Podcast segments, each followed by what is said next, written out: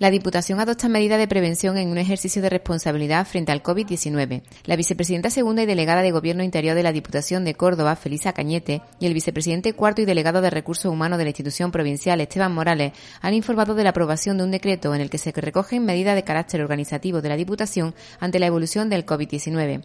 Cañete ha explicado que estas medidas extraordinarias tendrán carácter temporal y atienden a las indicaciones y recomendaciones establecidas por las autoridades sanitarias competentes. Allá mismo constituimos una comisión de seguimiento integrada por el vicepresidente cuarto, por mí misma y por varios técnicos de la Diputación, el jefe de Recursos Humanos, el jefe del Servicio de Prevención Médico de Empresas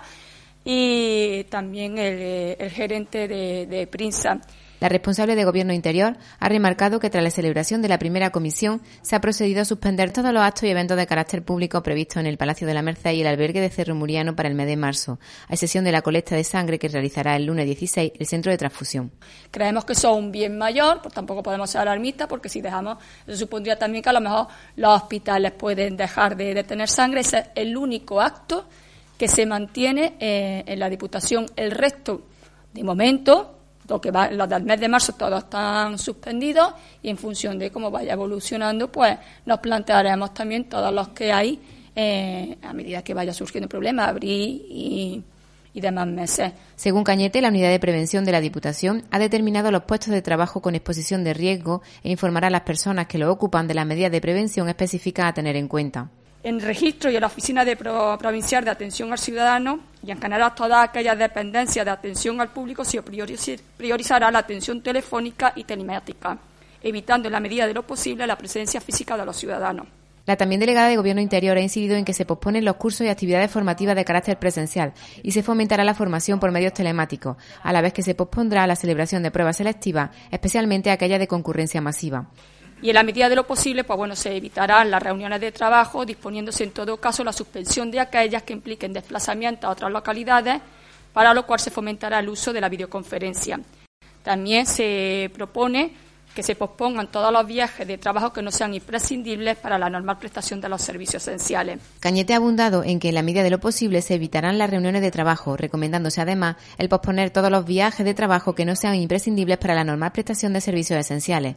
Por su parte, Morales ha hecho referencia a la responsabilidad de la Diputación con respecto a la ciudadanía que utiliza su servicio y con los más de 600 trabajadores de la institución provincial. No hay ningún problema del coronavirus en, personal de, la Diputación de Córdoba que tengamos detectado y lo que sí tenemos es una doble responsabilidad. Una responsabilidad para aquellas personas que,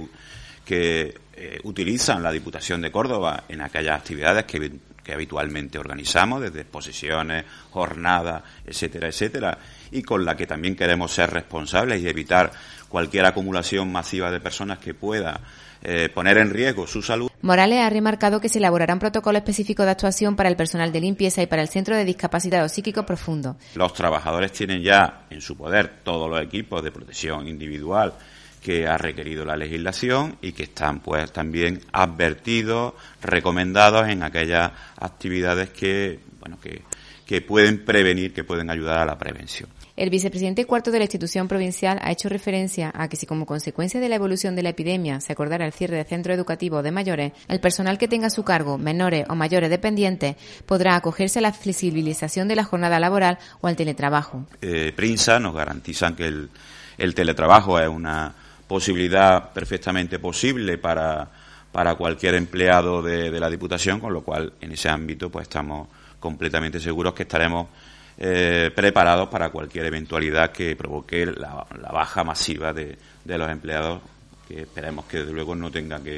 que, producirse en este caso. La Diputación de Córdoba, en Junta de Portavoces celebrada el miércoles 11 de marzo, acordó posponer el pleno ordinario de la institución provincial del mes de marzo. Y habida cuenta de que un diputado, Rafael Saco, pues está en cuarentena voluntaria, como ha manifestado él, pero también creo que por cortesía